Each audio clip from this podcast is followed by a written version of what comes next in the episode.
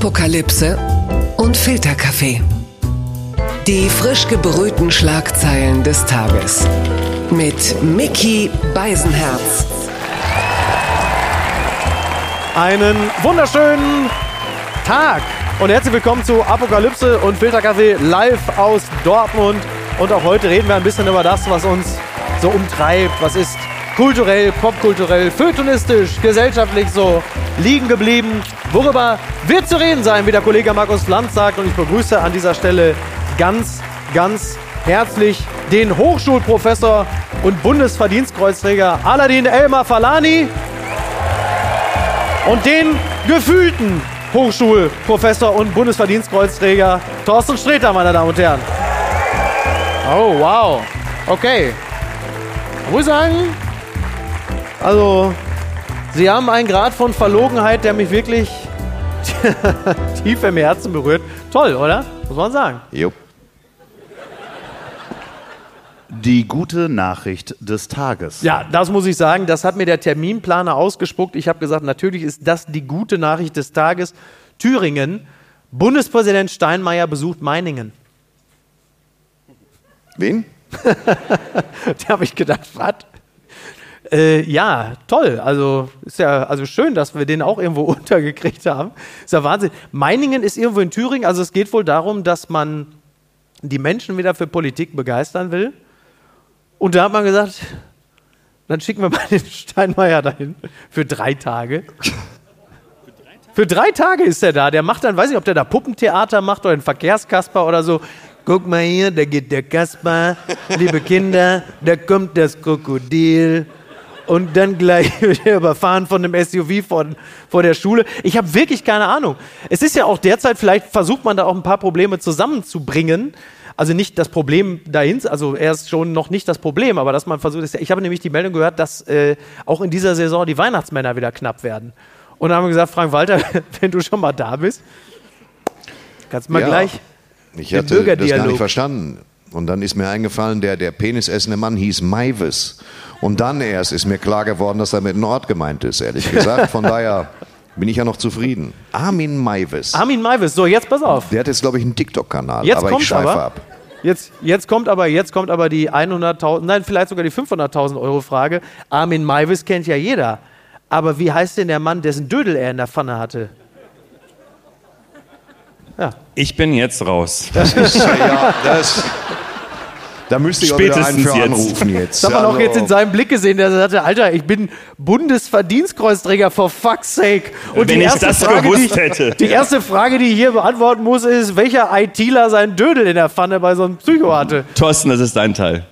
Das, äh, ich habe mehr über die Zubereitung nachgedacht Ja. als über den Taterlaub. Der Mann heißt natürlich, der Mann heißt natürlich Bernd Brandes oder hieß, muss man ja genauer, Ja. weil also also er hat also mir fällt in dem Zusammenhang fällt mir ein, das fand ich mal sehr schön. Äh, meine Mutter hatte mir mal erzählt, das muss ich anders anfangen. Das, das kann nicht gut Oje, ausgehen. oje. Junge, was möchtest du heute essen? Nein, ähm, nein, sie hatte mal erzählt, also im Zusammenhang mit äh, un ungewöhnliche Tathergänge. Sie sagte vor Jahren irgendwann sagte sie, ich habe äh, gestern Abend habe ich die Natascha Kampusch bei Beckmann gesehen. Also, so ganz normal ist die auch nicht. Und denkst, Donnerwetter. Ist halt mal acht Jahre in einem Keller versteckt und zeigst plötzlich schon die ersten Auffälligkeiten, ne? Du kennst doch diese Geschichte, die andere da. Irgendwie, sowas passiert immer bei Beckmann, ne? Ach so, äh, das war bei Beckmann, glaube ich. Das hat, äh, wie heißt der Fotograf noch? Paul der? Ripke. Paul Ripke hat da früher die Fotos gemacht für die, für die, von den Kandidaten, hätte ich beinahe gesagt, von den Menschen, die da waren. Ja. Und er hat irgendwann im Podcast mal erzählt, dass er dann immer zu den Leuten hingegangen ist. Und dann ist er auch zu Natascha Kampusch gegangen, um ein Foto zu machen und hat sie so an die Schulter gefasst, hat gesagt, kann ich sie mal kurz entführen? Ich habe, Kann ich sie mal kurz. Unglücklich. Würde man, als, würde man erstmal grundsätzlich als unglücklich bezeichnen. Aladdin, du bist Soziologe. Wenn so jemand wie Frank-Walter Steinmeier. Jetzt haben wir Thorsten Sträter schon mal verloren. Und ich verstehe auch nicht, was jetzt kommt. Ja. Aladin, du bist ja Soziologe, Ja, ja? ist richtig, genau. Guter Anfang. Genau, sehr gut, genau. Das ist auch ein schöner Anfang, ne? Aladdin, du bist ja Soziologe. Was hältst du von Entführung? So. Wie stehst du dazu, ne? Gut. Das, also ich, anders. Ich mach's wie, äh, genau, ich mach's wie Priklopil mit Natascha, Natascha Kampusch. Ich näher mich nochmal von der anderen Seite dem Thema. Also, folgendes. Wenn, Sie haben alle mitgelacht. Sie haben alle mitgelacht. Sie sind alle Täter in meiner Welt. Das kann man nämlich hören. Man kann jeden Einzelnen hören. So groß ist der Saal nicht. Das wird einzeln rausgehört. Da werden Sie einige mehr. Aber gut. Äh, nein, wenn, wir waren ja, ich muss zugeben, wir sind ein Stück weit also ab. Also es fing ja eigentlich mit Steinmeier. Also man muss sich vorstellen, Frank-Walter Steinmeier ist so langweilig, dass man sich binnen weniger Sekunden in die schlimmsten Entführungsfälle äh, der westlichen Hemisphäre flüchtet, nur um nicht über Steinmeier zu reden. Aber so einfach ist es nicht, meine Damen und Herren. Inwieweit ist es ein, ein gelungener Gedanke, wenn man so jemanden wie den Bundespräsidenten von Westdeutschland nach Thüringen schickt? Für drei Tage. Was, was glaubst du, was dann da passiert? Ich habe keine Ahnung, was der Plan ist, aber. Ähm, Also der macht da so mit, da so. aber was macht er mit? Weiß ich nicht, Steine bemalen oder. ne? Ja, ich weiß es nicht. Also ähm, in jedem Fall äh, ist er so ein umgänglicher Typ, dass er überall wahrscheinlich zurechtkommt. das stimmt, der echt jetzt auch Äh, nicht. ne, ne, jetzt mal kurz eine andere Ja. Geschichte. Ich war ja in Schloss Bellevue. Ja, du warst ja genau. Und, also und, und das fand ich, das fand ich ganz, das fand ich ganz schön. Äh, äh, tolle Veranstaltung. Ne? Ich selber war so ein bisschen indifferent, Ja. habe erst auf der Veranstaltung gemerkt, was das eigentlich für eine besondere Sache ist. Also man muss dazu sagen, weil das weiß ja vielleicht zu Hause nicht jeder. Ach ja, stimmt. Du hast das Bundesverdienstkreuz bekommen. Genau. In, ähm, genau, im Schloss. Genau, genau. Thorsten Ja. findet das witzig immer noch. und, und, und in jedem Fall, ähm, äh, me- me- meine Mutter, übrigens, die ist, glaube ich, auch hier. Oh, wie schön. Äh, die, die war ganz bewegt davon.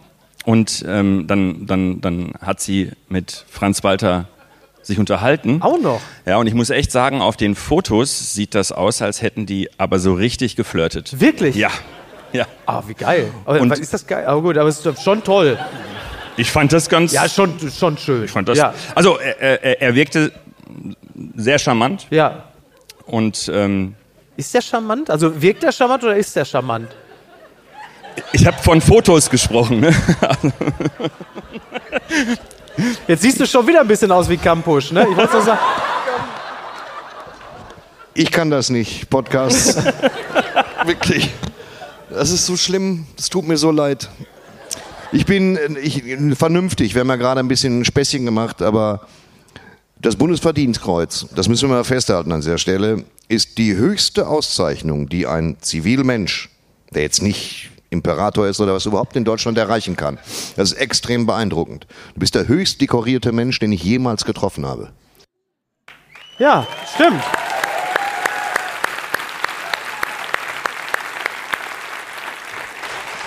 Das Highlight bleibt trotzdem Vor allen Dingen das Schlimme ist, ich, ich habe dich ja lachen sehen die ganze Zeit und Es ist ähm, halt, ich mag, wenn das, das Schlimme ist, ich habe die nächste Meldung hier vor mir.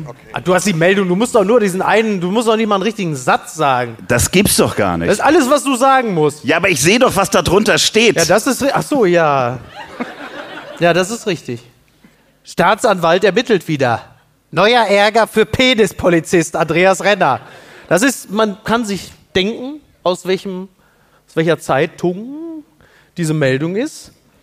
Der oberste Polizist des Landes Baden-Württemberg hat wieder Ärger mit der Justiz. Die Staatsanwaltschaft Stuttgart ermittelt gegen den vom Dienst entbundenen Penispolizisten so nennen sie ihn, Andreas Renner wegen des Verdachts der Bestechlichkeit. Das Landgericht Stuttgart hatte ihn zwar vom Vorwurf der sexuellen Nötigung einer jungen Beamtin freigesprochen, aber jetzt könnte ihm ein Videotelefonat mit eben jener Frau, welches nach der Penisnacht geführt wurde, zum Verhängnis werden. Darin bringt Renner zum Ausdruck, dass eine private Beziehung mit ihm für die Beamtin beruflich nicht nachteilig sein werde. Knickknack. Er versprach ihr seine Unterstützung. Beförderung gegen Intimitäten? Fragezeichen. Toll, oder?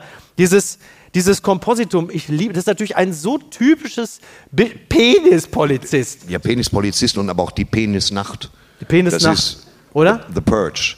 Ja, Ja. das ist so. Wir haben wieder Penisnacht gemacht, die Rollläden runter. Das ist.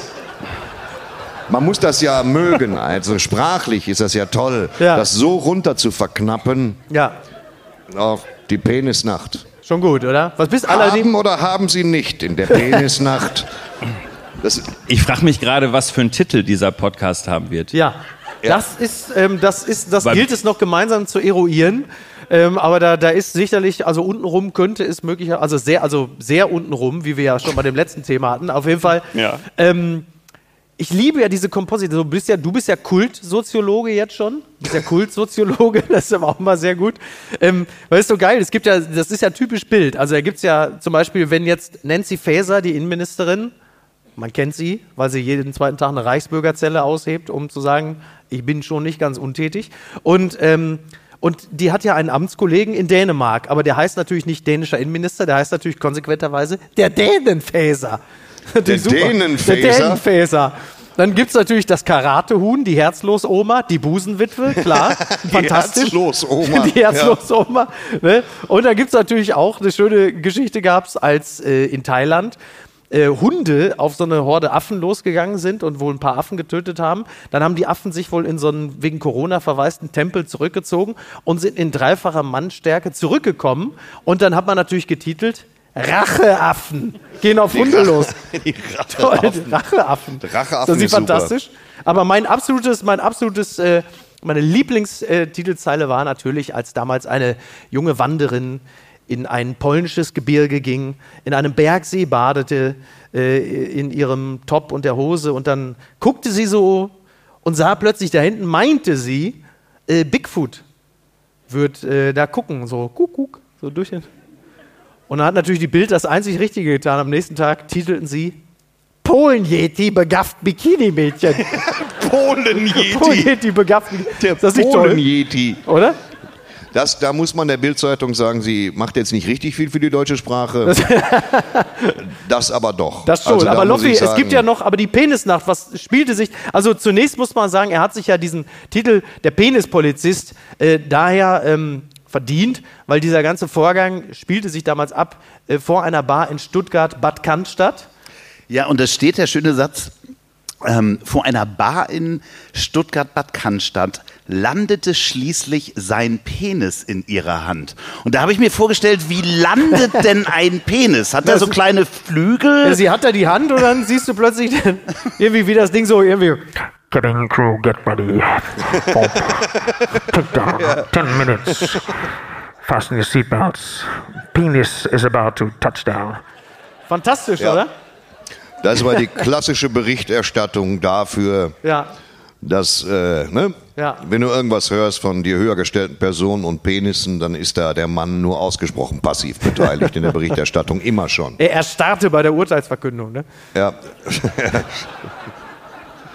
naja, es ist halt, Problem, es ist eigentlich eins der Kernprobleme, dass du so ein Ding hast und das ist ja wahrscheinlich dann doch Machtmissbrauch, das kannst du drehen und wenden, wie du willst. Ja. Aber die Bildzeitung macht es immer noch launig. Weißt Ja. du, das Problem ist, die bringen mich auf diese Penisnachtfährte, was gar nicht das Thema ist. Nein. Das Thema ist, dass wir denken, Mensch, der verschmitzte Kommissar, weißt Ja. du? Und in Ja. Wirklichkeit ist es eigentlich von A bis Z eine eklige Geschichte. Ja, absolut, aber das ist ja so, also das, äh, da muss man natürlich bei der Bildzeitung sagen, äh, was irgendwie sexuelle Annäherung im Dienst angeht, da hat die Bildzeitung sich nur wirklich überhaupt nichts vorzuwerfen. Und ähm, deswegen können sie ja auch so launig über solche Themen schreiben, weil sie sagen, sorry, aber unserer, von unserer Seite aus ist echt alles okay. Bitte. Fand ich auch so geil. Ja, die hatten irgendwie vor zwei Wochen oder so irgendwie so 50 kultige äh, äh, Sex-SMS so für Leute aus dem privaten Umfeld oder wenn es ein bisschen mehr, wo du sagst, die haben einfach den alten SMS-Speicher von Julian Reichelt genommen und haben einfach gesagt, wir machen daraus jetzt einfach so einen kultigen Sexratgeber mit so irgendwie, na, irgendwie auch alleine. Also der ganze Quatsch irgendwie ist toll, faszinierend. Also so geht's auch, ne? Ganz weit vorne. Ja, Disney, Walt Disney wird 100 Jahre alt. Wir kommen wieder zurück auf das, was dir ja schon bei, jetzt wird schon Also geschmunzelt, das, ne? das stimmt, aber du brauchst halt eine Schippe, um das zu feiern. Er wäre ja 100 Jahre alt geworden. Ja. Oder ist er jetzt 100 Jahre alt? Nein, er- ist das wirklich noch Walt Disney? ja. Ja. Die ja. verdienen übrigens am meisten Geld mit. Womit verdient Walt Disney am meisten Geld? Von allen Sachen. Marvel, DC, diesem Apple TV, allen Filmen. Mit den Parks. Wirklich? Nichts bringt mehr Geld als die Parks. Also das haben wir ja auch, äh, das, das können wir auch, also es gibt ja zum Beispiel Disneyland, da kann man die ganzen Figuren sehen, irgendwie, was weiß ich, Goofy, Mickey Mouse, Donald Duck und natürlich auch die ganzen DSDS-Gewinner der letzten zehn Jahre, die da drunter sind. Also das ist wirklich toll. Man hat da einfach ganz viele Leute, die man mag. Aladdin, du bist ja, wir hatten äh, in einer der letzten Folgen, erzählte Jasmin Mbarek, dass sie äh, äh, Jasmin heißt aufgrund von Disney und ihr Bruder war in der engeren Verlosung äh, Aladdin genannt zu werden. Ich gehe jetzt mal davon aus, das äh, ist in deinem Falle jetzt nicht Disney geschuldet, dass du so heißt, wie du heißt, oder?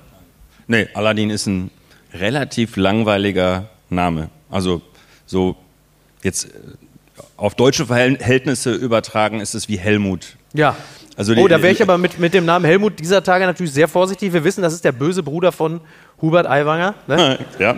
Der Der hat ein Waffengeschäft. Ich kaufe ein Oh. Es ist eher, Aber El Hel Helmut Elmar Falani wäre natürlich auch geil. äh, hätte auch was, hätte Ja. auch was. Ja, aber, Äh, aber- Aladdin ist auch schon cool. Ja, finde ich das, auch. Das ist ein Allerweltsname. Gleich steht deine Mutter auf, so flieg mit mir um die Welt. Am Arsch ist das ein Allerweltsname. Das ist der Fantasie wachsen Flügel. Gibt es, gibt es Aber es irgendwelche... gibt viele leid, ich bin Jasmins. der Jafar in dieser Runde. Mich kann da... Es, es gibt schon, es ist ein Standardspruch, wenn äh, früher irgendein Mädchen Jasmin hieß, dass dann Leute meinten, ihr gehört jetzt zusammen oder Anmachsprüche Ja. und so weiter. Ich wusste das Aladdin ehrlicherweise. Jasmin. Ich, ich habe den Film nie gesehen, deswegen weiß ich weiß ich es gar nicht. Ich wusste das gar nicht tatsächlich. Bin da absolut. Ich habe auch, ich habe auch vor kurzem zuerst äh, einmal das erste Mal in meinem Leben König der Löwen gesehen. Das reicht. Einmal ist schon ein bisschen viel. Ich habe ihn auch wirklich nur, ich habe ihn auch, Film. ich habe auch wirklich nur halb geguckt. Das, äh, das war so, wir haben dann irgendwie damals mit, mit meiner Tochter zusammen geguckt, da war die so vielleicht fünf oder was. Und dann haben wir den Film geguckt, und das war schon relativ spät.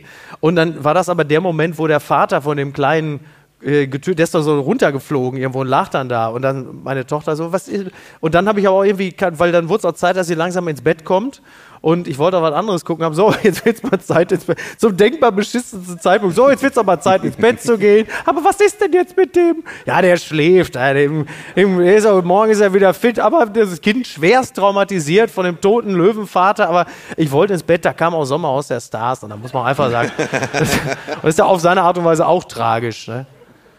Aber wenn man nur einen Disney-Film gucken sollte, dann ist es wahrscheinlich Aladdin. Der Ja? beste. Ja, ja. Wegen Robin Williams. Ganz toll. Den ich nicht im Original gesehen habe. Per Augustinski spricht ja dann Robin Williams Ach, und auch okay. den, den Djinn und das macht er ganz toll. Bester Film. Ich finde ja generell hat ja sowieso Disney äh, ein bisschen dafür gesorgt, dass wir Nager äh, im normalen gesellschaftlichen, menschlichen Umfeld anders betrachten. Das hat Jahre später erst Burger King geschafft. Also von daher, ähm, das ist schon wirklich toll. Das ist schon große Klasse. Mich hatte nur Costa Meronianakis äh, komplett zerstört im Nachhinein, da, als er mir erzählte, dass Goofy ein Hund ist und denn wenn der mit Pluto spazieren gehen, was reden die? Also wie ist das Verhältnis? Weil der ist ja auch ein Hund. Stimmt. Da denke ich seitdem drüber nach. Du hast mich gefickt, Bruder. Ne? Wenn er einfach so mit dem, das ist wirklich absurd. Ne? Das sind beide Hunde und er geht halt einfach mit dem einen Hund an der Leine. Also das ist entweder Das irgendwo, Ja, ja, es ist halt wirklich, also das stimmt. ja, ist das nicht absurd? Also das ist entweder ja, ja, sprechende Hunde war es für mich vorher nicht, aber Also das es ist der entweder- eine. Mit dem Pluto, der ja komplett nonverbal unterwegs ist. Ja. Der hat diese schwarze. Stimmt. Ne? Ist das Ja, nicht ich absurd? Muss jetzt gehen, weil das Wirklich? ist. Das, macht, das stimmt. Also das ist entweder, das ist entweder so Verrat an einem Hundebruder, wo man sagt, Alter, was ist los mit dir? Oder es ist halt wirklich so kurz vor Berghain. Also in Berlin Mitte hast du halt natürlich Ja. auch ab und zu, dass da einer an der Leine irgendwie nackt direkt in den Laden geführt wird, bevor es dann ordentlich Ketamin gibt und man dann drei Wochen später wieder raus. Aber es ist schon Richtig krass. das wirklich was, worüber man mal nachdenken muss.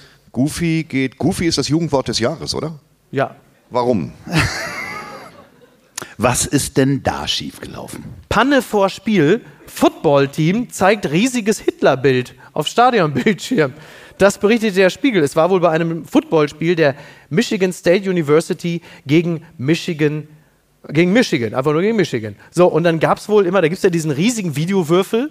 Und dann machen die offensichtlich vorher immer so ein lustiges Quiz für das Publikum. Und dann hatten sie wohl irgendwie so, so eine Frage, äh, wo Hitler geboren wurde. Und dann haben sie halt einfach ein riesiges Bild von Hitler im Stadion. Und viele haben gedacht, wo bin ich denn jetzt hier? Hansa Rostock, Dynamo Dresden, wo bin ich denn da gelandet? Ist doch toll, oder? Also man hat sich dann doch schon auch entschuldigt dafür, aber äh, Gibt es da also so ähnliche? Ich, mir ist das noch nicht passiert, nein. Ich habe, äh, aber die, die Amerikaner gehen ein bisschen weniger sensibel dran. Weil wir wissen ja auch, Lemmy Kilmister, der von uns hochgeschätzte und zu Staub zerfallene Motorhead-Mann, war auch ein großer Freund von so SS-Memorabilien. Ja, Der ja. war ja doch, der wirklich, der war ja behängt auch, wie so ein Kirmesprinz des Bösen. Und die Amerikaner gehen da so ein bisschen legerer mit um, Ja. unglücklicherweise. Und von daher, die, die neigen ja auch dazu, dann so Doppelgänger einzublenden. Die suchen sich aus dem Publikum Leute raus, die irgendwie vage aussehen wie George Clooney. Und dann blenden die vor den Promi ein und dann wird mit der Kamera gesucht, das ist deren Freizeitvergnügen. Vielleicht haben sie, also, da kann ich jetzt bei Hitler auch nur von abraten. Ich fand das, Aber ich fand das, ich, ich fand das interessant, weil weil ich gerade dieses Hitlerbild höre. Äh, Ich war ja immer mal wieder in München in den letzten Wochen und dann gab es natürlich auch die ganzen Wahlplakate von Hubert Aiwanger. Hubert Aiwanger hat die Demokratie zurückgeholt. Und dann hast du natürlich ganz viele, die dem halt einfach ein Hitlerbärtchen gemalt haben und er sah halt einfach plötzlich wieder aus wie mit 17. ja, Und ich dachte, guck mal, so kann es auch gehen, ne? Die gute Tat des Tages. Nach Katar-WM, nächste Doku rund ums DFB-Team könnte folgen. 90 Minuten berichtet das. Alanin, äh, hast du die letzte äh, Doku der deutschen Nationalmannschaft verfolgt? Hast du dir das angeguckt? Nein. Wirklich nicht? Nee, echt nicht. Nicht gesehen? Nee. Oder wo, wo Hansi Flick da steht, irgendwie äh, vor, Leider dieser, nicht. vor dieser Flipchart? Leider nicht. Echt nicht, das finde ich faszinierend. Habe ich verpasst. Aber ist doch, aber, aber gibt, es, gibt es Dokumentationen, die dich begeistern? Die, ähm, also die, ich finde ja immer die spannendsten sind die, die gestartet werden in der Hoffnung, dass man eine Heldengeschichte erzählt. Um dann in der Mitte festzustellen, das Ding geht aber komplett in die Buchse. Man kennt das so von der Schulz-Story, das Buch von Markus Feldenkirchen. Äh, man kennt es natürlich so ein bisschen auch aus dem politischen Betrieb. Und da war es halt eben auch so. Also der DFB hat gesagt, das machen wir, das ist eine super Idee, nur um festzustellen, oh, das läuft aber hier bedeutend schlechter, als wir dachten. Wir, zei wir zeigen jetzt mal den Film mit den Wildgänsen, dann geht das aber dermaßen bergauf. Ähm, ich finde sowas ja, also warum geht so etwas, warum geht so etwas so schief? Also dass so ein Typ so diese, also wir sind ja Borussia Dortmund-Fans, wir wissen also, was es heißt, wenn ein Trainer die Mannschaft nicht immer erreicht. Warum geht sowas so schief? Das ist schwer zu sagen. Also in der Regel ist es so ein, ein Unterschied zwischen Selbstbild und Fremdbild. Also so nehme ich es zumindest, das habe ich jetzt nicht gesehen, aber häufig wahr, wenn man das Gefühl hat, boah, ich mache jetzt was, das ist bestimmt richtig cool und es kommt komplett nicht an, dann ähm, ist es äh, häufig so, dass äh, man selber einer Sache eine ganz andere, eine ganz andere Bedeutung gibt. Und, ähm, und wenn du mich jetzt fragst, also Dokumentation, ich äh, ähm, nehme jetzt mal eine andere Ecke, äh, die großartigste, die ich in der letzten Zeit gesehen habe, das ist jetzt ein dober Vergleich, Hansi Flick, äh, Michael Jordan. Diese zehnteilige, äh, weil da muss ich echt sagen, kennt die, kennt die jemand? Also Ja, ihr ja, kennt ja, die ja, absolut. beide, oder? Kennst du sie? ich, ja, ich habe gesehen, dass sie da ist. Also, Also The Last Dance. Ja, The Last Dance. Ist Ja, irgendwie The drei Jahre Dance. alt oder so, ne, glaube ich. Zwei irgendwie. Jahre oder ja, so, ja, genau. fantastisch. Und ähm, das, das finde ich spektakulär. Einmal, sie ist an sich spektakulär, konnte ich da an meinen Nichten und Neffen äh, äh, testen, dass Leute, die das nicht erlebt haben, es spektakulär finden. Und du musst dir vorstellen, in den 80er Jahren ähm, bin ich äh, äh, in Waldrop groß geworden, hat man irgendwen gesucht aus der Schule, der einen Fernsehsender hat, wo man nachts äh, NBA gucken kann. Und, äh, ähm, und habe dann deshalb vieles nicht mitbekommen, was dann in dieser zehnteiligen Dokumentation nochmal so äh, dargestellt wurde. Und wenn man das jetzt vergleicht mit anderen, äh, dann muss man sagen, eine Dokumentation dafür muss es echt was geben, was man da dokumentiert. Naja, also entweder, dass es, dass es richtig gut läuft oder dass es halt richtig scheiße läuft. Dazwischen ist halt immer ein bisschen blöd. Aber wenn es natürlich richtig krachend schief geht, ist natürlich auch geil. Ich fand das so spannend. Die haben ja wirklich, ich weiß nicht, ob Sie die Doku gesehen haben, Hansi Flick hat den ja wirklich so, so Naturfilme von den Wildgänsen gezeigt. Ja, ja. Und ich kann mir vorstellen, dass nachher die Fußballspieler sa sagten so, hier, wo war denn da Nils Holterer-Son? Nils Hurensohn. Der hat uns irgendwie einen Film gezeigt, Nils Hurensohn. Der ist faszinierend, weil der steht dann vor dieser Flipchart und du kommst dir halt vor wie bei Maschmeyers AWD. Ja. Also der hält da so eine, so eine Rede und am Ende klatscht er in die Hände und 22 junge Männer gehen raus und versuchen irgendwelchen Rentnern Lebensversicherung zu verkaufen. Und du sagst, ihr sollt doch gegen Mexiko spielen, seid ihr wahnsinnig geworden. das ist auch mein so. Problem, das ich so mit deutschen Fußballspielern habe. Ich verstehe auch nicht, warum die für Braxhosen werben oder so. Ja. Weil die eigentlich immer sehr, sehr wie ein leeres Gefäß wirken für mich. Wir laden die aber mit Charaktereigenschaften auf. Aber im Prinzip ist das nur nur eine Horde ausrasierter Nacken. So mit, mit, mit tätowierten Unterarmen, wo ich sage, ich weiß nicht, wer das ist. Ob der Fußball spielt oder einen zusammengedroschen hat. Ich kann die überhaupt nicht mehr auseinanderhalten. Ich habe so ein Panini-Album, da brauche ich nur ein Bild. Das ist immer, weißt du, Seiten auf Null. Keine Ahnung, wer die Leute Miki, sind. sollen wir ihn mal mit in den Tempel nehmen? Ja, wir müssen das, glaube ich, mal machen. Was sollte er machen? In den Tempel. Westfalenstadion. Ach so, ich dachte, bei dir hätte ich gedacht, du meinst wirklich einen Tempel. Aber Aber, aber Vorsicht, Vorsicht, Vorsicht. Eines, eines sei noch angemerkt, du darfst nicht in den falschen Tempel gehen, weil sonst holen dich natürlich die Rache ab. Das weiß man ja. ja. ja gefährlich, ne? Muss man ein bisschen aufpassen. Naja, ich bin aber, ich sympathisiere ganz klar mit Dortmund natürlich schon wegen Legenden wie, ihr könnt ihn jetzt nicht sehen, aber ne? Die üblichen Verdächtigen sind hier und Fritz Eckenger, die einem das nahebringen. Diese Hingabe, die finde ich bei den Dortmundern toll Ja. und äh, die verstopfen auch die Bahn viel weniger als die Schalker, wenn die spielen. Das ist mir auch wichtig und äh, ich bin, bin natürlich im Herzen Dortmund-Fan, mache aber nichts dafür. Also Ja. nichts, wirklich null. Ja, aber die Dortmunder leider auch. Also das ist ja, ja, wobei das ist natürlich gemein. Das ist ja, nein, sie machen das ja wirklich, machen das ja wirklich ganz gut. Und wenn dann äh, jetzt noch mal zu dieser Stabilität jetzt dann auch mal ein bisschen der Glanz dazu kommt, dann ist das ja schön. Aber wir haben im Laufe der letzten Jahre gelernt, also wir, wir scheitern schöner als andere siegen, aber ewig geht das natürlich auch nicht gut. Man will ja jetzt dann mal irgendwie auch mal was mitnehmen. Ne? So ist ja klar, da kannst du ja nicht immer den Borsigplatz schmücken und dann fährst du da am Ende wieder weg und sagst, ist ja auch scheiße, ne?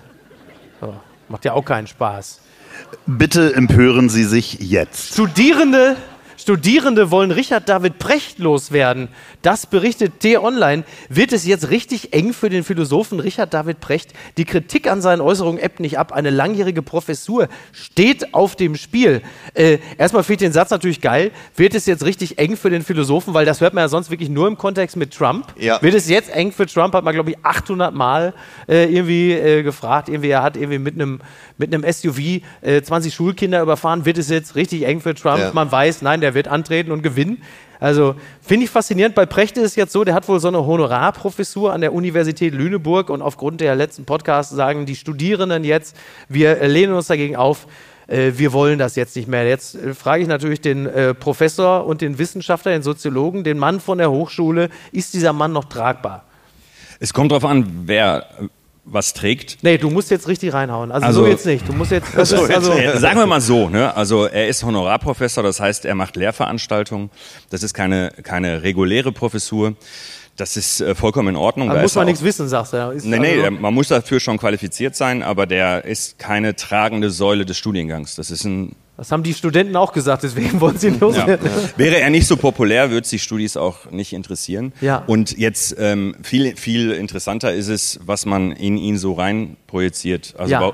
weil, weil wenn man wenn man wirklich meint, das ist ähm, so eine wirklich intellektuelle Instanz für Deutschland, äh, dann verstehe ich, dass dass, dass man diese vielen, wie soll man es nennen, Fehler oder so, Ja. äh, ähm, die, er, die er macht, dass man die so breit tritt an, an sich. Also was entzündet sich da immer? Das ist ja so, also es ist ja, es ist ja Ja. zweifelsohne so, dass die letzte Folge äh, den ein oder anderen durchaus auch gravierenderen Fehler hatte. Ja. So. Ähm, und das ist jetzt nicht die erste Folge gewesen. Da gab es so, also gab so drei, vier Musterfolgen im Zusammenhang mit der Ukraine, mit Corona. Also Ja. im Grunde genommen kann man sagen, jede Großkrise wurde von Precht auf eine sehr spezielle Art und Weise Ja. begleitet und Ja. führte dann äh, zu einer massiven äh, Auflehnung und Aufdünung von Wut im Netz. Und dann ist halt die Frage, warum ist das so? Weil äh, falsch gelegen haben andere ja auch schon. Also ich würde sagen, dass, also zwei Sachen sind schon mal wichtig. Das eine, viele glauben, er wäre wirklich so, so das intellektuelle äh, Gewissen der Bundesrepublik. Also angeführt richtig- von ihm quasi. So, so ziemlich. Also Ja. wenn, ich, ich habe noch im, im Ohr, äh, ähm, habe es auch nur so beim Scrollen gesehen, dass zum Beispiel Carsten Linnemann meinte, in 300 Jahren Ah wird ja, man das noch war- über ihn reden, so, ne? Ja. Vorsicht. Ja. Äh, und das, das, aber das Entscheidende. Aber jetzt- Carsten Lindemann sagte auch, Friedrich Merz wird, wird ein hervorragender Kanzler für Deutschland sein. Ne? Muss man auch dazu sagen. Muss man in den Kontext setzen. geht anscheinend in eine Richtung. Und ähm, das, was, was, was ich aber ähm, äh, krass finde an dem äh, letzten Podcast. Geil, wie ich plötzlich hier wie Land sitze. Ne? So einfach. Ja, du machst es gut. So geil, Du machst es gut. Wie schrecklich. ähm, mit welcher Überzeugung er was sagt, wo er sich ja eindeutig nicht auskennt Mhm. und, und auch noch ein sehr krasses Vorurteil reproduziert. Ja. Ich weiß jetzt auch nicht, ob alle wissen, wovon wir sprechen. Was, ach so, naja, es, es gab ja die, also es gab in dieser Folge, die haben eine Stunde lang über das Judentum gesprochen. Da sagt er unter anderem, äh, dass ja die orthodoxen Juden äh, eigentlich nicht, also ihre Religion verbietet es ihnen zu arbeiten, außer äh, paar Finanzgeschäfte und Diamantenhandel. Und daran entzündete sich der Ärger, weil äh, dann natürlich viele Leute gesagt haben, pass mal auf, mein Freund, das stimmt so natürlich nicht, sondern es ist ja eher das Gegenteil gewesen. Sie durften es ja nicht, weil die Gesellschaft damals es ihnen verboten hatte. So, also das ist, man könnte jetzt rhetorisch von einer Art Täter-Opfer-Umkehr sprechen, wenn man es mal ein bisschen größer fassen will. Dann entzündete sich natürlich ein Riesenärger und die Kritik war berechtigt. Es ging aber dann natürlich so weit, dass dann halt auch viele gesagt haben, er ist jetzt Antisemit. So, und das ist natürlich ein bisschen, finde ich, ein bisschen weiter Brückenschlag. Aber das Ja. ist ja immer so. Aber er ist kein Antisemit, aber es ist schon eine antisemitische Figur, ne? Ja, so, das ist er klar, da so ja. reproduziert. Aber die Art und Weise, wie er das sagt, mit welcher Überzeugung und welcher Mhm. Selbstverständlichkeit. Und dann sagt Markus Lanz auch, ja, ja, genau, ja, ja, genau. Wobei er sich auf was anderes bezogen hat. Also er hat das Ja-Ja ein bisschen verschleppt. Also er hatte sich auf etwas anderes bezogen und das Ja-Ja kam ein bisschen verzögert. Okay. Also er war ein bisschen zu spät quasi im Strafraum und hat dann Ja-Ja gesagt und haben alle gesagt, aha, du hast es auch noch bestätigt. Das sei der, der, der, Loffi, was ist denn los? Ja, genau. Das, pass auf, meine Damen und Herren. Dieser Mann hier, ja, Was denn? mir hat er ja gesagt, ich hätte so viele Podcasts. Dieser Mann hat A, einen Podcast, der da heißt, das Ziel ist im Weg. B, hat er einen Podcast, der heißt, ich hab dich trotzdem lieb. C, und jetzt ist interessant, er hat einen Podcast, der da heißt, Richard, wo erreiche ich dich gerade? Und dieser Ja, Podcast ernsthaft? fasst immer zusammen, was in der letzten Folge Lanz und Precht passiert ist. Und in dieser super anstößigen Folge Lanz und Precht, wo es mindestens vier gravierende Fehler gab, ist dir und, ich sage es jetzt einfach mal, deinem Team, man sagt ja immer Team Merz, aber es ist eigentlich immer nur Merz alleine, was ist euch da aufgefallen? Uns ist genau diese Passage nicht aufgefallen. Es sind wirklich drei Menschen, die diesen Podcast morgens hören und dann aufschreiben, eine kleine Redaktionskonferenz machen und dann fassen wir die Folge in zehn Minuten zusammen. Und bei dieser Passage sind wir alle, haben das alle gehört und haben es nicht gemerkt, weil es so überzeugend vorgetragen wurde und danach auch noch Land sagte, ja, ja, dass wir nicht eine Sekunde darüber nachgedacht haben, ob das stimmt oder nicht stimmt. Und das hat mich persönlich erschreckt. Und wir haben jetzt gerade die Folge, die dann kam da ja danach so eine Entschuldigung, äh, wo Richard David Precht einfach nicht geschafft hat, einfach mal zu sagen, sorry, ich wusste das nicht, das war Quatsch und dafür möchte ich mich entschuldigen, sondern er hat einfach nur gesagt so, ja, wenn das Menschen als antisemitisch gesehen haben, also ich paraphrasiere, dann tut mir das leid. So und das hat er nicht geschafft, einfach zu sagen, ich wusste es nicht. Ist natürlich auch schlecht, ne? Also wenn du halt einfach äh, quasi so der, der Volkserklärer bist und du merkst halt einfach, du hast wirklich einfach da Ja. deine Fakten nicht gerade. und ich finde es gar nicht schlimm, wenn ihr zu dritt euch das anhört und nicht gemerkt habt, dass es falsch ist. Das ist nicht schlimm. Schlimm ist ja, wenn du was Falsches mit einer großen Überzeugungskraft erzählst und nicht, wenn andere Ja. das dann nicht merken. Also das ist nicht, nicht das Problem, Das, das Schlimmste ist, dass ihr ein Team habt, die den Podcast auf zehn Minuten eindampfen kann. Dann sollten die beiden das auch machen im Vorfeld. Also, Das Schöne ist ja, aber es ist auch manchmal so absurd, ne? Also wozu das dann auch immer führt. Also natürlich regt man sich völlig zurecht auf, aber es muss auch gut sein. Du hast ja dann, hat jemand die Folge Lanz letzte Woche gesehen mit Strack Zimmermann, als der Kakadu plötzlich auf ihn losgegangen ist? ich, bin, ich bin eh Strack Zimmermann-Fan. Das ist für mich super. Was? Also die finde ich schon richtig stark. Ja, ich finde die grundsätzlich auch gut, aber es war so ein schönes Beispiel dafür, dass eine Person so ihr eigenes Publikum so bei Twitter hat, die Mhm. natürlich gesagt haben, wenn du jetzt da zu dem Lanz gehst, da musst du das aber auch nochmal sagen. Ja, ja. Und dann machst du den aber richtig rund. Und es hat ja eigentlich im Grunde genommen zu der Sendung nicht so wirklich gepasst, weil du musst dir vorstellen, du hast da äh, einen Nahostexperten, dann hast du einen Militärhistoriker und dann hast du auch noch einen Mann, dessen äh, Verwandte gerade von der Hamas verschleppt ist und die müssen sich halt eine Viertelstunde anhören, wie Enkel mit Oma streitet. Äh, das ist natürlich irre, ne? Der denkt, sag mal, wo bin ich denn hier reingeraten? Bis der Militärhistoriker sagt, den Originalsatz, wollen wir nicht alle mal ein bisschen abrüsten? Ich auch was. Ja. Man hat eigentlich nur, Loffi, was ist denn los? Ich habe so ein bisschen Angst um ihre Sicherheit, nicht, dass Richard David Precht nachher den Kakadu von der FDP ausstopfen möchte. Ja, aber ich muss trotzdem sagen, also Richard David Precht, wenn ihr meine Meinung hören wollt, ich persönlich halte ihn ja rein von der Popularität her für den, für den Horst Lichter, der intellektuellen Intelli Elite so. Also letztendlich hat ja jeder so ein Bild. Wir haben ja so, so, so Figuren dafür. Ja. Und ich glaube, dass der einfach nur ausgesprochen verknallt ist in so eine eigene Privatmeinung und die müssen wir uns jetzt anhören. Weil Philosophen, die ein philosophisches Thema so runterbrechen können, dass ich das verstehe, die haben nichts dem Kasten. Das ist wirklich. Ich Sind möchte gefälligst, weißt du, Ja. möchte verstiegene Marc Aurel Sachen. Ich will nicht, was ist das für ein Blödsinn? Ja, ist richtig. Das ist nur seine Privatmeinung, aber Meinst ich glaube, dass er eine sehr gute Spülung hat. Meinst das muss ich auch sagen. Das fällt bei dem, das Haar. Wirklich toll, ne? Ja, ich glaube, das ist irgendwas. meinst du, Ich ist der kann den Florian, Apfel fast riechen. ist ja der Florian Silbereisen der Philosophie? Er ist, ähm, ich glaube, dass sogar Florian Silbereisen der Florian Silbereisen der Philosophie ist, weil der auch schon mal kluge Sachen sagt. Aber ich glaube, das muss schwer sein, wenn man dann so ein, sag ich mal, so ein, so ein äh, nach, nach gängigen Maßstäben eher attraktiver Philosoph ist, was sich ja eigentlich ausschließt, weil, Ja. weil Epiktet zog ein Bein nach, dass man den dann da sitzen hat in, in Slimfit-Hemden von Van Laak mit, mit wallendem Haar und einem vernünftigen Haaransatz. Und der, da sagt man dann, du bist der Philosoph, der hat doch das geheime Leben. Nee, der hat irgendwas die Sprache der Bäume. Ich höre nix, aber es ist so ein Buch. Und der, dann hast du das halt. Und ich glaube, dass du dann irgendwann erstarrst in deiner Privatmeinung. Und dann wird das so ein Manifest. Das ist bleischwer, wenn der was sagt. Und ich glaube, die, also wenn die beiden zusammensitzen, dann reden die auch schon mal äh, Scheiße. Sendefähige Scheiße. Und dann, aber wer kennt das besser als bei, du und bei, ich? wenn ich das noch kurz sagen darf, Ja, bei. Stark Zimmermann äh, fand ich das sehr krass, wie sie zu äh, Markus Lanz gesagt hat, jetzt fühlen sie sich auch mal so wie ihre Gäste, wenn sie die grillen. Ja, ja, das ist natürlich auch witzig fürs Publikum, aber man stellt sich natürlich andererseits, ich wirklich, ich komme immer jedes Mal wieder in diese Position, ähm, aber man stellt sich natürlich andererseits dann auch die Frage, was ist denn jetzt aber dein Ziel? Also was wolltest du denn jetzt? Weil dann merkst du natürlich schon, ich will schon auch den Auftritt haben und es ist eigentlich am Thema vorbei, das muss man sagen. Es ist am Ende auch eine Ego-Show, weil du sagst, die haben mir bei Twitter gesagt, du machst jetzt den Lanz rund, also sagst du, relativ unmotiviert. So, aber folgendes, wir wollen nochmal über den Podcast reden und ziehst dann natürlich eine Linie von diesem Podcast direkt zu den Straßen von Neukölln und das kommt mir natürlich ein bisschen, bisschen farfetched vor, wo man sagt, das ist jetzt wirklich ein bisschen weit und dass Lanz in der Situation sagt, also sorry, dass er sagt, das kann ich jetzt natürlich so nicht stehen lassen, ist ja auch klar. Wer will sich das gerne schon nachsagen lassen in der Fernsehsendung, dass man sagt, pass auf, weil dein Kompagnon in der Sendung Kacke erzählt, stehen jetzt da die ganzen Palästinenser auf der Straße. Also das, da würde ich auch sagen, bei allem Respekt, aber äh, vielleicht ein bisschen weit. Und dann machen sie halt eine Viertelstunde Alarm und du sitzt daneben, ey, so als Angehöriger einer Hamas-Geisel und denkst, ey, und ich habe gedacht, ich hätte Probleme, ey. Und dann sitzen die da, wirklich, völlig absurd, aber gut. Das ist doch wohl nicht euer Ernst. So, jetzt kommt Contents für Sie und auch für den Penispolizisten.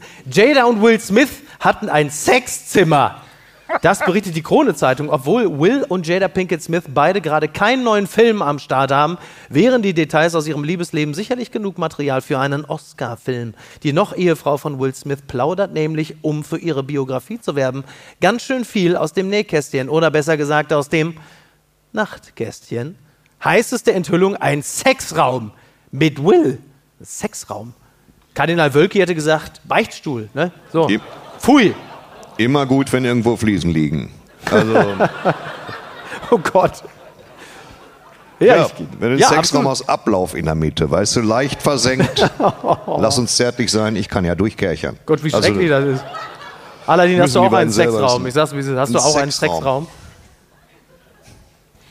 Sexraum. Das nächste Mal sage ich erst zu, wenn ich die Themen vorher kenne.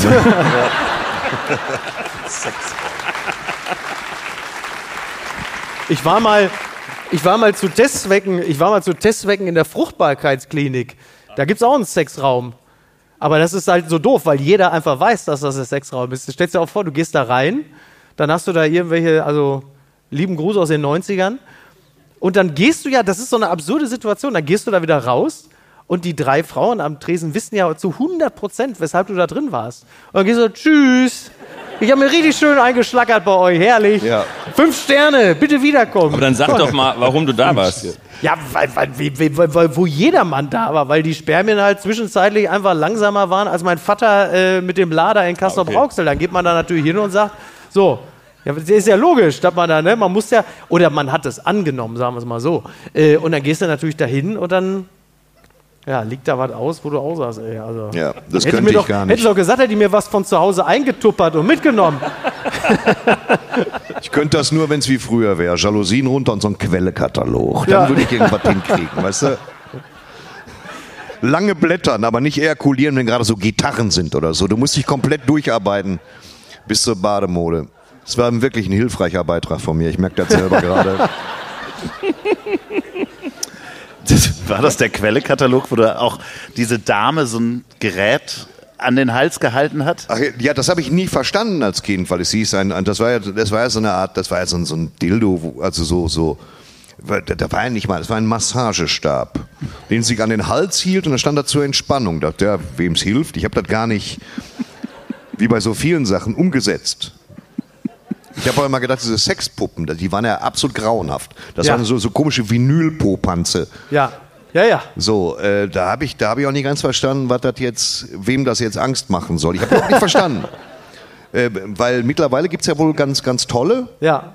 so, Also aus, habe ich, also aus Silikon. das Jahr kam zu schnell, ne? Ja. Das Jahr kam eindeutig zu schnell.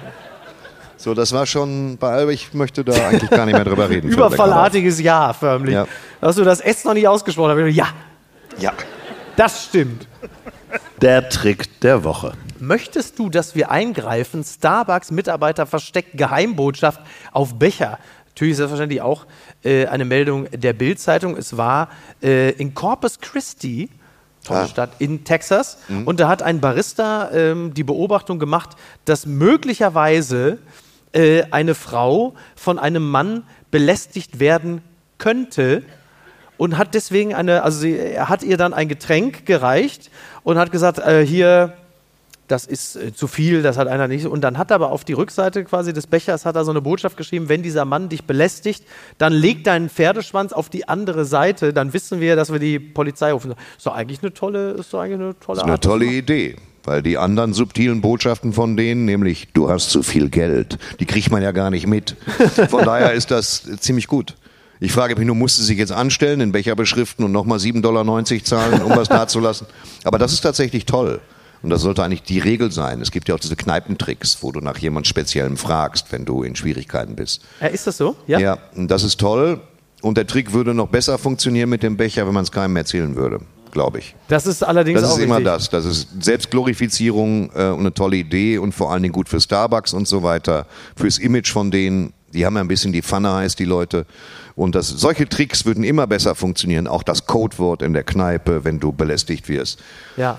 Wenn das nur die wüssten, dies was angeht, dann das wäre effektiver. Aber Jetzt ist Thorsten wieder so kritisch. Ja. Naja, siehst du, bitte. das ist, der hält nicht lange. Ich, gleich kommt wieder Quellekatalog. Keine Gedanken. Ich finde das ja bei Starbucks, äh, das ist ja sowieso erstaunlich, dass man überhaupt mal lesen kann, was die da draufschreiben, weil die natürlich normalerweise immer irgendwie, wenn du sagst, für wen ist es, ja, Mickey, steht dann da drauf Adolf. Oder so. Ja. Die verhören sich ja einfach sehr, sehr gerne. Wobei ich ja mal gedacht habe, das ist ein Trick. Weil sie wissen ja heutzutage in unserer Aufmerksamkeitsökonomie, wissen sie ja, wenn du deinen Namen sagst, äh, für wen soll es sein, Thorsten, und dann schreiben die halt einfach Saddam Hussein, dann wissen sie ja, du wirst garantiert, also du jetzt vielleicht nicht, aber wir würden da garantiert natürlich das posten und sagen, jetzt guck mal, wie doof die sind. Aber auf dem Becher steht natürlich der Name auch immer mit drauf. Und dann sagen die Leute, Starbucks, da könnte ich auch mal wieder hingehen. ist ja so, so eine Art Shit-Marketing. Wenn sowieso jeden Tag eine Sau durchs Dorf getrieben wird, dann kannst du ja vorher noch deinen Namen da auf die Flanke draufschreiben. Ich will einfach im Café, ich möchte da mittelgut behandelt werden und ich will, dass du mir einfach meinen Kaffee gibst in einer Minute. Du musst das gar nicht behalten, wie ich heiß. Denk dir nur, der beige alte Klumpen, der will einen Kaffee mit Milch. So. Was ist denn überhaupt ein Pumpkin Spice Macchiato? Was, Kürbissuppe im Becher? Arschlöcher, echt, ey. Das ist, gib mir doch einfach den Kaffee so. Hör doch auf mit dem Zwischenschritt, meine biometrischen Daten abzufragen. Gib mir doch den scheiß Kaffee so. Ich will dir meinen Namen nicht sagen. Ich schäme mich, dass ich überhaupt in der Lage bin, 5 Euro zu bezahlen für ein heißes Getränk. Ihr Sackgesichter. Wobei, wobei, ja, sie, sie klatschen völlig zurecht. Wobei man kann ja, man kann ja in, man kann ja in, man kann ja in Gastronomien auch in ganz andere Probleme geraten. Also äh, ich war letztens essen, äh, da war unter anderem äh, war ich mit Niki essen und da war Klaas Häufer Umlauf auch dabei und dann waren wir in München in einem sehr netten Restaurant und da saßen wir sehr spät abends noch in München saßen wir vor dem Laden. Es war herrlich, wunderbar, ganz ruhig. Klaas hatte auch seine Ruhe, er wird ja ansonsten sehr gerne angequatscht. Und dann wurde es immer später und dann war nur in dem Laden war so ein Typ. Der, der hing immer schon so, so Ben Becker-artig, so halb so auf dem Hocker und man wusste, das gibt auf jeden Fall irgendwie noch, sagen wir es mal vorsichtig, es wird noch bürgernah. und irgendwann spät abends, wir haben uns wirklich super nett unterhalten, da kam der raus aus dem Laden, hat teuer, wirklich auch so, ne, so wirklich schwer, schwer Schwerschlagseite, so wie Uli Hoeneß, als er letztens aus dem Bus am Tegernsee kam. Bitte, So, Und dann ging er erstmal so da vorne hin, dann telefonierte er so irgendwie, war ganz in Gedanken. Plötzlich fing das Telefon an zu klingeln, wo du auch merktest, okay, also wer auch immer mit ihm telefoniert hat, diese Person existiert nicht. Also der ist rappelvoll. Und dann kam er zu uns plötzlich. Und wir dachten, nein, ey, bitte nicht mit uns. Don't, der war also auch nicht deutsch. Also, hey, uh, I wanna, uh, what are you doing? Wir so, bitte auf keinen Fall, just go, leave, please leave, please. Niki hat dann auch, also Niki hat sich voll eingebracht, entgegen ihrer ursprünglichen Höflichkeit, hat gesagt, äh, it's my birthday, I wanna celebrate my birthday, um so, damit es so bis in die letzte Bewusstseinsebene zu ihm noch vordringt, okay, Geburtstag, kleiner Kreis, da gehe ich jetzt wirklich mal mit meinen 2,8 Promille nach Hause. Und dann haben wir alle gesagt, geh. Und es hat funktioniert. Also er ging dann so langsam, torkelte er weg. Plötzlich entdeckte Niki wieder ihr persisches Gehen. Das heißt also Höflichkeit, was aber im Grunde genommen schon so einer Art Ritzen gleichkommt. Also wirklich bis, also, Auto, also Autoaggression. Er ging weg und gerade als er schon fort war, sagte sie, wait, are you from Finland?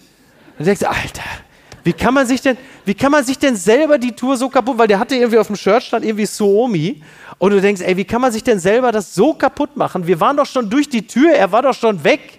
Aber das macht sie wirklich andauernd, das passiert andauernd. Wir waren irgendwo in Italien, waren wir mal am Gardasee essen. Ich weiß nicht, wie Sie es machen, wenn Sie im Urlaub sind und es ist irgendwo lecker und schmeckt gut. Was macht man natürlich? Man geht die nächsten sieben Abende immer wieder dahin. Freunde empfehlen einem 20 Restaurants. Du gehst natürlich dann dahin, wo es lecker war. Da gehst du hin. Jetzt wird hier nichts mehr geändert. Ne, so Franz Müntefering, da bleibt alles so, wie es ist. Stabilität, großartig, große Klasse. So. Ich liebe, wie du das erzählen kannst, dass du schön in München abends essen warst mit Klaas Häufer Umlauf. Oder wir waren am Gardasee, diese Selbstverständlichkeit. Ich hatte Ach komm, das letzte Mal, als ich Gardasee. essen war, hatte ich Pommes im Zentrum. Weißt du, das ist Gardasee. einfach fantastisch, wie du das machst. Gardasee. Aber Gardasee ist doch für alle. Nein, Gardasee ist völlig schön und wunderbar. Und ich weiß gar nicht, wo ihr die, wo die Motivation hernehmt, euch an schöne Orte zu gehen. Ja, das ist wieso? also, ich schaffe das gar nicht so. Aber du, also Gardasee ist doch für alle, die es wirklich nicht richtig nach Italien geschafft haben. Also die im Grunde genommen abgebrochen haben im Norden. Aber du erzählst das auch so ein bisschen wie Franz Beckenbauer Es damals bei der WM in Deutschland 2006, wo er bei Kerner in dieser Arena war und es ging darum, da fragte ihn Kerner so, ja, Herr Beckenbauer, Sie fliegen jetzt durch ganz Deutschland zu jedem Spiel hin mit dem Hubschrauber und er sagt, ja, das ist wirklich ganz toll und dreht sich so ins Publikum mit dem Hubschrauber über Deutschland und guckt so ins Publikum, das müssen Sie auch mal machen. so, so erzählst du das vom Gardasee. ja. Ich konnte Das ist so ein bisschen so am Gardasee essen. Deine üblichen Koordinaten, weißt du, du weißt schon. Der Papst, ein goldener Zeppelin. Und man selber, es ist, ist schon. ich, ich nehme auch gern teil an dieser faszinierenden Welt, aber du kannst ja auch alles, Miki. Du musst ja mal gelobt werden. Was ist das für ein schöner Podcast? Ich habe ein leidlich sauberes T-Shirt an. Du hast ein Bundesverdienstkreuz und Miki kann alles. Was für ein reizender Abend auf dem Sonntag. Was ist denn da schiefgelaufen? denn äh, ich würde gerne reden über einen äh, Mann, der hier viel zu selten erwähnt wurde, und zwar Karl Theo zu Gutenberg. Die Bildzeitung hatte gemeldet, seine Frau nahm ihm die Pillen weg. ist ja per se einfach schon mal. Was nahmen sie ihm weg? Die Pillen. Seine Frau nahm ihm die Pillen weg. Also er hatte wohl Schmerzmittel genommen. Der hatte, äh, er hatte wohl irgendwann zwischenzeitlich, also er hat seine, auch er hat seine Memoiren geschrieben und er muss wohl irgendwann zwischenzeitlich. Selber? Muss man sehr vorsichtig sein. Er ist naheliegend, war sehr naheliegend, kam fast zu spät dafür, ehrlich gesagt. Und er hatte, er hatte seine Memoiren geschrieben und ähm, es war wohl so, er war zwischenzeitlich schmerzmittelsüchtig, äh, Oxycodon. Und zwar, und das finde ich interessant, wie es dazu kam, er hat eine Midlife-Crisis gehabt eine, und die Bildzeitung schreibt übrigens auch zu Deutsch Lebenskrise. Und jetzt wird es interessant, weil wir waren ja gerade schon in dem Bereich, so dass man vielleicht möglicherweise vom normalen Bürgertum manchmal ein bisschen entfremdet ist. Jetzt kommt es aber, er habe versucht, seine Midlife-Crisis zu bekämpfen mit einer Karriere im Springreiten. Und wer kennt das nicht, oder? Und man sagt, es geht mir nicht gut, ich bin nicht gut drauf, da gehe ich doch mal, oder? Da mache ich doch eine Karriere im Springreiten. Aladdin, wie kommst du klar, wenn es dir mal, wenn du trübe Tage hast? Willst du meine Lieblingsdrogengeschichte hören? Ja, bitte. Ich war eingeladen in, in einer Frühphase meiner kleinen Karriere nach Köln in so eine Drogenpräventionsklinik. Und da war eine Fernsehshow vom WDR, also komplett aus Holz das Ding. Da war Rolf Zacher. Wir alle kennen noch Rolf Zacher, den hochgeschätzten Rolf Zacher. Es gab eine Probe mit einem langen Vorgespräch, denn Rolf Zacher wollte wissen, was er zu erzählen hat. Welche Geschichte? Und dann wurde das abgehakt, ohne Publikum, aber wirklich mit Mikrofon. Und der hat erzählt, wie er ans Heroin gekommen ist. Er hat also den Leuten erzählt, wisst ihr, das war so, ich war erfolgloser Schauspieler, dann habe ich plötzlich eine Hauptrolle gekriegt. Und in dieser Hauptrolle bin ich dann so aufgegangen, ich habe so viel Geld verdient wie noch nie in meinem Leben. Und Rolf Zacher erzählte, war ergreifend, dass ich mir von dem Geld einen Porsche kaufen konnte, mein absolutes Traumauto. Und diesen Porsche habe ich gefahren, hatte ich leider nachts mal nach einem stressigen Dreh unachtsam einen Unfall mit dem Porsche und habe extreme Rücken- und Nackenschmerzen bekommen. Diese Nackenschmerzen haben mich in eine Tablettensucht geführt. Und diese Tablettensucht war irgendwann über Medikamente nicht mehr zu befriedigen und ich geriet ans Heroin. Das war die Geschichte. In der Live-Sendung hat er sie stark verkürzt. Ich habe da gesessen und konnte nicht mehr. Das war wie gerade, weil er sagte, wissen Sie, ich habe ich hab Dreharbeiten gehabt, ich habe mir einen Porsche gekauft, Heroin. Das war sehr, wirklich, das ist die Originalfassung, wo du sagst, ja, also konsequente Weiterführung. Also, Der hat alles andere weggelassen. Das ging von Porsche direkt in die Sucht. Und da muss ich sagen, das hat mir tragischerweise ganz gut gefallen, weil ich finde das gut, wenn du den Mittelteil rausnimmst mit dem Unfall und den Tabletten. Das war, ist auch unnötig jetzt. Grüße aus der Phrasenhölle. Also die Frankfurter Rundschau. Wolfgang Grupp, Leute, die zu Hause nichts zu sagen haben, gehen in den Betriebsrat. Da ist der Ton auf jeden Fall schon mal gesetzt. Wolfgang Grupp, Gut gesetzt. ne, oder? Wolfgang Grupp ist ja modisch auch so ein Stück weit mein Vorbild. Man weiß ja, Wolfgang Ist- Grupp ja, lässt, sich, tatsächlich. Lässt sich das Futter aus den Sakkos rausnähen, damit sie enger sitzen. Und Wolfgang Grupp ist ja 81 Jahre alt, ist der Trigema-Chef. So ein bisschen wie Succession, aber halt in so einer Baden-Württemberg-Variante. Nur, dass halt einfach, äh, ich meine, der hat halt einen Helikopter, wo der, äh, da steht drauf, hey Fans. Und der Affe ist da drauf. Einfach fantastisch ist. Der sagt übrigens auch so Becker, Beckenbauerartige Sätze. Der sagt so: Ich bin ein einfacher Mann, mir reicht mein Müsli im Rittersaal. ist doch toll. Müsli im Rittersaal. Er ist zweimal am Tag, isst er Müsli, was generell auch irgendwie schon eine Verhaltensauffälligkeit ist, wo man auch sagt, äh, was hat der Mann in der Pfanne? Aber ähm, Müsli im Rittersaal finde ich toll. Und das ist ja so ein, so ein ganz alter Patriarch, der so ein, aber der, ist so, der hat so ein bisschen Morbus Hönes. Das heißt, der weiß, da kommen jetzt Journalisten vorbei und die holen sich dann irgendwelche Skurrilitäten von ihm ab, weil sie wissen, der liefert auf jeden Fall. Kommt immer irgendwas. Der hat im Kern ja immer recht. Also der hat ja im Kern, hatte, hatte der vor 40 Jahren recht. so, und äh, ähm, seine Ansichten, die sind ja eigentlich nicht für dich und mich. Die sind für andere äh, Mittelständler, Ja, Chefs. Und das ist, ich hatte leider, oder anders, ich hatte, ich habe einen Podcast, einen anderen Podcast, einen Filmpodcast mit Hennes Bender und Gary Strebech. Schönes Ding, über Filme nur. ja. Heißt Lutsch mich rund und nenn mich Bärbel. Spielt aber jetzt keine Rolle. da hatten wir Werbung geschaltet, das wurde uns zugesprochen, Werbung geschaltet für Trigema. Vorneweg keine Werbung, weil ich mag die Marke gerne, weil wird weitestgehend regional gefertigt und läuft nicht ein. Ja. Also das finde ich immer gut, wenn es nicht einläuft, wegen Plauz, super. Hält auch gut die Farbe. Das war der Werbeblock. Die Werbung haben wir geschaltet und ich habe auch in einem kleinen Werbeblock gesagt, dass das schön ist, weil das nicht einläuft. Nicht einlaufende Sachen sind fein. Und dann hat er sich hingesetzt und gesagt, die, hier, die Ukrainer, die haben auch Dreck am Stecken. Also ohne Not. Ja. Und da hat sich ein Mitglied meines kleinen Podcasts gesagt, ja, so dringend nötig wäre das jetzt nicht mit Trigema. Ich habe gesagt, du hast recht, die Sachen laufen aber trotzdem nicht ein. Dann schreib, wir machen das nicht mehr. Wir machen das nicht mehr. Und dann bekamen wir eine Woche später unser Popel-Podcast. Das ist mit deinem nicht zu vergleichen. Was du ja machst, ist ja, ist ja, verstehst du? Das ist schon, schon ist toller schon, Podcast. Ja, Gladiator als Podcast, das ist Ja. ja wichtig. Ja. Gut, dass wir drüber geredet haben. Eine Woche später bekommen wir eine E-Mail von der Tochter von Herrn Grupp, warum wir die Werbung nicht mehr machen in unserem Popel-Podcast. Und dann habe ich gesagt, dann schreib hin wegen der Äußerung. So, und halt mich da raus. Ich bin bekannt aus Film, Funk und Fernsehen. Und dann schrieb sie zurück, ja, sie würde aber trotzdem dann gerne mal einen kurzen Videocall darüber machen. Ich denke mir, meine Fresse, echt jetzt für den? Okay, komm, wir können da nur für 5 Mark Socken verkauft haben. Gut, Videocall. Ich in Berlin, mein Freund Gary irgendwo in Bochum. Dann war das die, die, die Tochter, die saß auch, das kann man auch erzählen, in so einem in der Werkshalle hat die einen Schreibtisch stehen und dann hat die mit uns darüber geredet. Wir haben gesagt, nun, äh, ein Mitglied unserer kleinen Vereinigung hat gewisse Ressentiments dagegen, äh, weil der Herr Grupp ähm, Das war, also wir haben Leute, denen passt das nicht und das ist ja jetzt auch nicht nötig, aber fragen Sie nicht nach, wir sind ein kleiner Podcast, wir sind so klein, machen Sie keine Gedanken. Und sie, ja, mein Vater will Ihnen auch was dazu sagen. Schlabotter! Und dann wurden wir in das Chefbüro. und ich saß ohne Hose in diesem Hotel in Berlin und da saß Grupp und ich dachte mir, und dann habe ich mich von dem zur Sau machen lassen. Ich konnte kurz fragen, was er seine Sackos anfertigen lässt, weil mich das wirklich interessiert hat, weil ich dachte kurz, sie sind aufgesprüht vielleicht, aber der lässt sehr, sehr schön in München fertigen, aber ansonsten hat er uns gesagt, äh, dass das manchmal nicht ganz klug ist, sich so auszudrücken. Aber ich habe ja recht, verdammte Scheiße, weil die ganzen, dann habe ich den Vortrag nochmal gehört, eins zu eins. Dann habe ich gesagt, vielen Dank.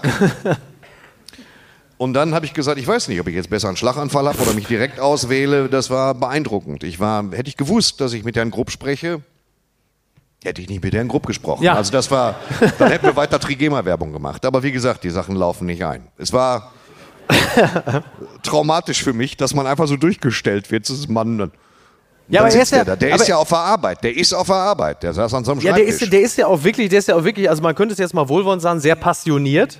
Ja. Sehr vorsichtig ausgedrückt. Er ist ja, also andere, also man, man vermeidet natürlich gerne das Gespräch mit ihm, weil er ist jetzt nicht im Sinne von, also er passt jetzt nicht so ganz in unser Zeitalter, muss man sagen. Ähm, er hat ja schon mal auch gesagt, wenn ein Mitarbeiter zu mir kommt und sagt, Chef, ich habe ein großes Problem, dann würde man sagen, naja, wir sind so in Zeiten von Achtsamkeit und bei Instagram wird viel geweint und so. Wenn einer kommt und sagt, ich habe ein großes Problem, dann sage ich zu ihm, Sie sind ein Versager.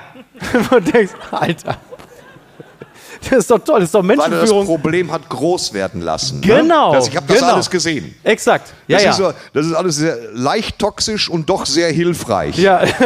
Ich muss die Antwort wissen. Wenn ich sie nicht weiß, bin ich fehl am Platz. Ja. Weißt du, was so vollkommen sinnlose Antwort? In Koblenz ein Zug um 37 los, in Aachen um 9.14 Uhr. Welcher ist zuerst in Göttingen? All diese Fragen. Der, er, er ist extrem addicted zu allem, ja. Aber es ist dabei leicht übergriffig. Das Könnte man, äh, könnte man so sagen. Er ist nicht mehr, um, also wahnsinnig zeitgemäß ist er jetzt gerade äh, nicht so zwingend, ne, würde man sagen. Nee. Aber es ist so, aber, aber es gibt von der Sorte ja einige. Es hatte äh, irgendwie Felix Lobrecht vor kurzem in seinem Podcast erzählt, das fand ich wirklich wahnsinnig witzig. Äh, er war mal irgendwie, also Felix Lobrecht in Berlin, da sind ja, auch sehr. ich auch- das auch das ist nicht wahnsinnig witzig, hat er erzählt. Er war irgendwie bei einem, als er mal auch mal so in einer körperlichen Tätigkeit nachging, in einer normalen Firma, so Kampmann und Co. Ne? Mein Name ist Werner Kampmann. Und dann kam er. Dann kam er zu seinem Chef ins Büro und der Chef hatte so einen Stapel Bewerbungen da liegen, so ein Packen. Und dann setzte sich Felix hin und der Chef nahm von diesem Riesenpacken einfach die Hälfte blind, warf dann in den Mülleimer und sagte, so, die hier haben kein Glück gehabt. Und Leute ohne Glück kann ich hier nicht gebrauchen. Das ist nicht fantastisch? Ist das nicht einfach fantastisch? Großartig, ne? Wir kommen zur letzten Rubrik für heute. war super, ja. Und, und was schreibt eigentlich die Bild? Post von Wagner. Lieber Thorsten Sträter. oh. Was stimmt mit Ihnen nicht? Als ich Sie zum ersten Mal sah, dieser seltsame Mann mit der Mütze, dachte ich, was ist mit Olaf Scholz los? Trinkt er wieder? Der Mann mit der Mütze, das war Helmut Schön. Die Mütze ist für den Mann wie ein weiteres Körperteil. Mützen sind ein Blickfang, wie eine Leuchtreklame für eine trostlose Kneipe. Mützen machen kultig. Niki Lauda, Ivan Reprov, Gaddafi, der Kuckucksklan. Kann mich wirklich seltsam. Sie sind gelernter Schneider. Sie leben in einer Kleinstadt, Waltrop, Schiffshebewerk, Bundeskegelbahn, Pyjamaball. Trostlose Blowjobs hinterm Stromkasten. Doch wenn Sie da so in der ARD sitzen und vorlesen, dann sind wir alle plötzlich wieder sieben. Aus dem goldenen Buch, da liest der Nikolaus. Ich habe auch mal auf dem Schoß gesessen. Und der Onkel hat erzählt. Danach hat er mir ein Malzbonbon gegeben und gesagt, ich soll die Schnauze halten, sonst werden Mama und Papa eingesperrt. Ach, Kindheit. Ach, wo war ich? Ach ja, Ihre Stimme ist tiefer als die Stollen in ihrer Heimat, dem Ruhrgebiet. Akustisches Grubengold. Ein Timbre wie ein Heiratsschwindler. Sie könnten dem Papst ein Doppelbett verkaufen. Aber was soll denn das alles? Früher waren Männer mit Mützen Jäger, Kämpfer, Buffalo Bill, Attila, der Hundenkönig, der Büffelmann vom Kapitol.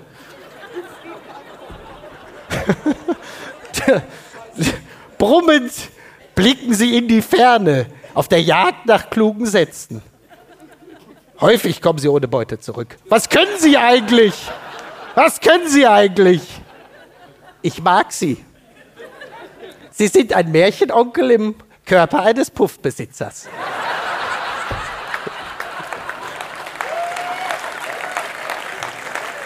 Wahnsinn. Kann mir wirklich nur. Was schreibt der Mann da?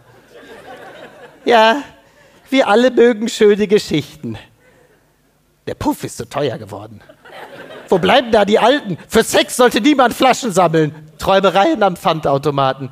Ich werde heute Abend Anne-Will gucken. Ja, das werde ich tun. Herzlichst, ihr Franz Josef Wagner. Vielen Dank, Dortmund. Jetzt gehen wir ins Bett. Dankeschön. Ciao, ciao. Gute Nacht. Tschüss.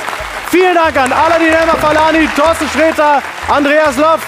Machen Vielen gut. Dank, Micky. Beisenherz. Dankeschön. Vielen, vielen Dank. Vielen, vielen Dank. Apokalypse und Filterkaffee ist eine Studio Womans Produktion mit freundlicher Unterstützung der Florida Entertainment. Redaktion Niki Hassanier. Produktion Hanna Marahiel. Executive Producer Tobias Baukage. Ton und Schnitt Lara Schneider. Neue Episoden gibt es täglich. Überall, wo es Podcasts gibt.